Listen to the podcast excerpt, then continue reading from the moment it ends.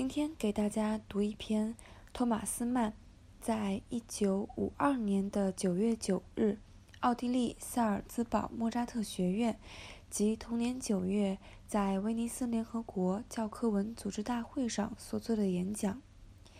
演讲的题目是“艺术家和社会”。那我们来看一下托马斯曼的眼中艺术家和社会的关系。艺术家和社会这个话题对于托马斯曼来说是非常棘手的。他觉得，为什么不干脆叫做艺术家跟政治呢？社会一词的后面所隐藏着的，不就是关乎政治的东西吗？因为作为社会批评家的艺术家，这样的艺术家已经是政治化的艺术家。就是喜欢发表政治言论的艺术家，或者一言以蔽之，喜欢进行道德说教的艺术家了。倘若把话说透，那么这个题目恐怕就得叫做“艺术家和道德”不可了。因为人们心里再清楚不过，艺术家并不是本性道德的人，而是一种审美的人。他的基本本能是游戏，而非美德。是的，他天真之极，他肆意同道德的提问和自相矛盾展开，哪怕只是辩证的游戏。艺术家，我断定他和道德的关系是松散、松散的。他因此同政治、同社会问题的关系也是松散的。我是不可能去责骂艺术家的。假如他宣布说，道德意义上的改善世界不是他这类人要干的事情，艺术家改善世界不是通过道德训诫，而是采用一种与之完全不同的方式，即这样一种方式：他把自己的生活，而且是以一种具有代表性的方式，把他的生活固定在语言里、形象里、思想里。他赋予生活以意义和形式，他让对应于歌德称为“生活的生活”的那个东西，即精神的现象变得透明起来。假如他坚持认为任何意义上的激活，这才是艺术的任务，否则就什么都不是。假如他这样坚持的话，我是不可能去反驳他的。艺术呢，可以说是一件极其严肃、重要的大事，是人类文化的一个崇高、庄严的请求。各个国家和政府甚至都对此给予官方的尊敬。在人类意识里，艺术和科学，甚至和宗教一样，占有同等重要的地位。总之，艺术被纳入人类那最高、最精神的利益之列。这种美学的状态，这种既是生产性的，同时又是接受性的状态，由于它还意味着对现象中的观念进行纯粹的观察，意味着用极乐的静思去拯救意志，以至于艺术家因此而成为人类最伟大的行善者，艺术家的创造因此而成为真正唯一天才的创造。也正是因为如此，所以曾几何时，哲学甚至宣布艺术为人类最高状态。这一切有可能会让艺术在其身上显现的那个人，艺术的承载者，即艺术家内心充满极度的和狂妄的自信，可能会使他在同自己的关系上头脑发热，丧失理智。从而沉湎于骄傲自满之中而不能自拔。然而，实际情况却完全是另外一个样子。艺术从其个体的实现和个性的鲜明来看，每次似乎都是从头开始的，伪装成最天真、最幼稚的样子。他对自己是没有意识，也对自己没有认识，或者呢，说的更正确一点一点来说。他没有认出自己，他完全是重新的、第一次的，而且是一次性的、随机的步入生活。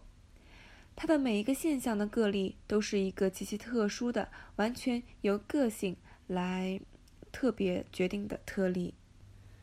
艺术家自身呢，基本上永远不会与他这种放荡不羁的浪子状态脱离。当然，这种状态倒也并不是完全一成不变的。假如这种状态没有被赋予一种相对于恼怒的资产阶级社会的精神乃至道德优越感的话，由于这种优越感把艺术浪子状态变成一种介于艺术早期的沉湎于个体游戏的无意识。和察觉到艺术的个性、敢于参与其间的超个人的尊严之间的过渡状态。然而，艺术浪子的放荡不羁的嘲讽，因此至少具有了双重性质：它既是对自我的嘲讽，同时又是对资产阶级社会的嘲讽。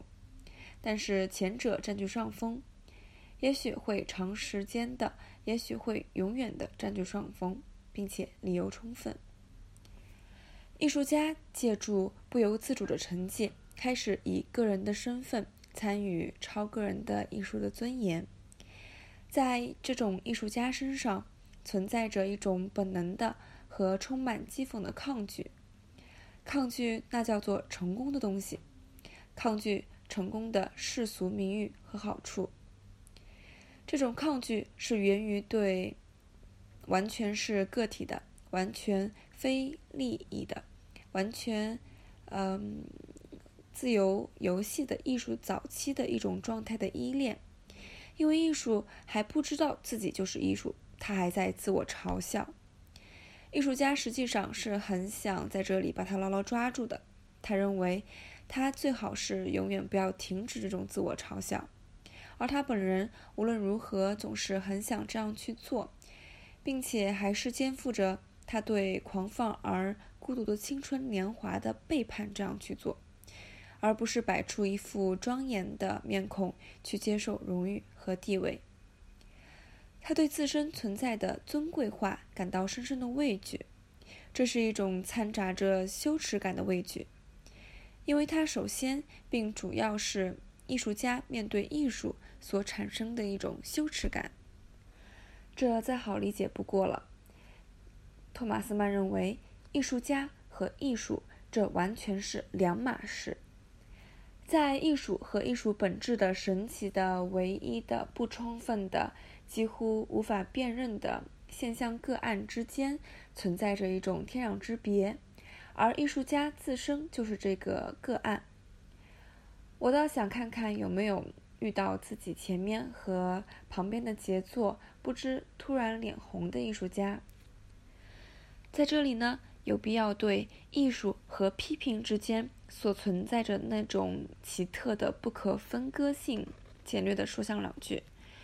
我们可以看到，很多艺术家同时也充当艺术法官、艺术批评家，他们以此自居，而且我们几乎忍不住想说，还是在面临矛盾的情况下。而这个矛盾似乎就在于，尽管某人会觉得自己在艺术方面显得很渺小。但却仍然会毫不犹豫地摆出一副在那里指手画脚的艺术代言人的架势来。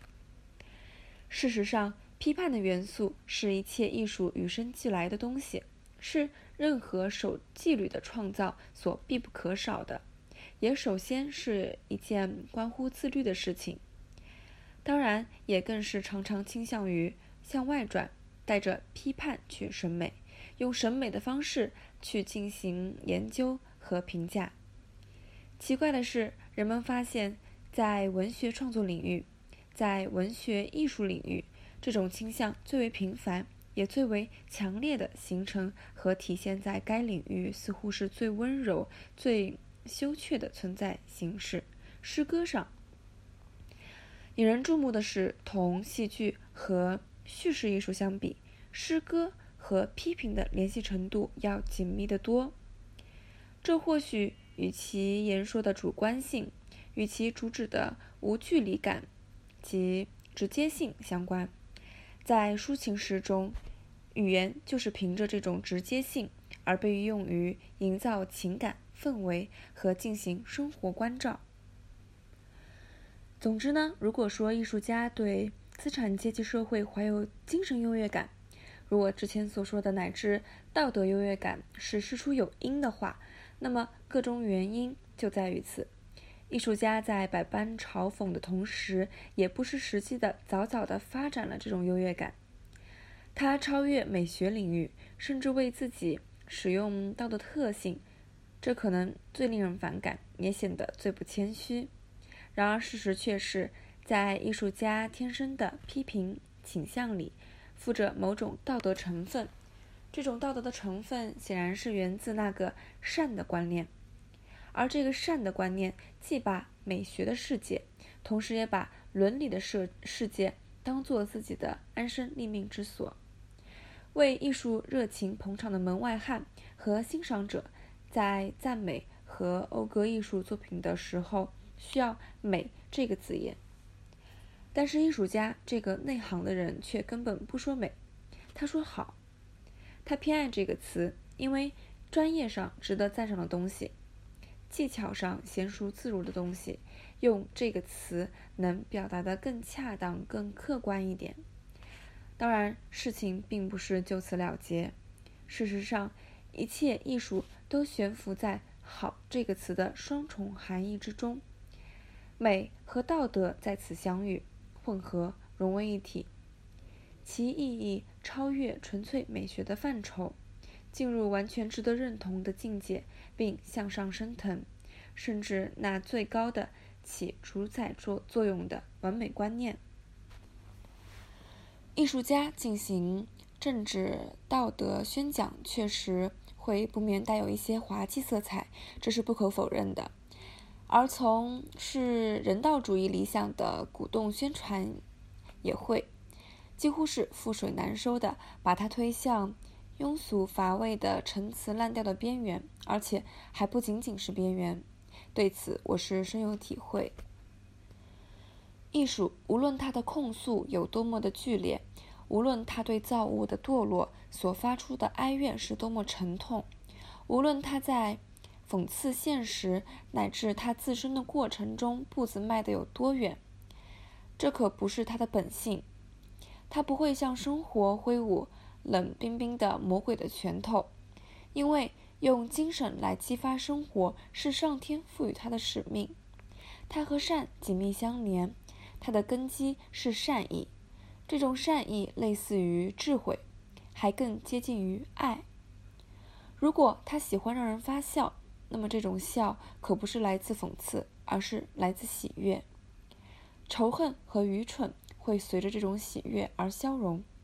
这种喜悦发挥着解放人心和团结人心的作用。艺术一再从孤独中诞生，但它却有团结人心的效用。他幻想自己能够对人类命运施加影响，他是抱有这种幻想的最后一个。他藐视坏的东西，他也从未能够阻止过恶的胜利。他满脑子想着赋予意义。却从未阻止过最无意义的嗜血。它不是一种权力力量，它只给予安慰。毋庸置疑，它是最深刻、最认真的严肃游戏，是一切追求完美的努力的典范。他从一开始就注定是人类的伴侣，而后者永远也不可能完全将其被罪孽模糊了的视线。从纯洁无辜的艺术身上移开。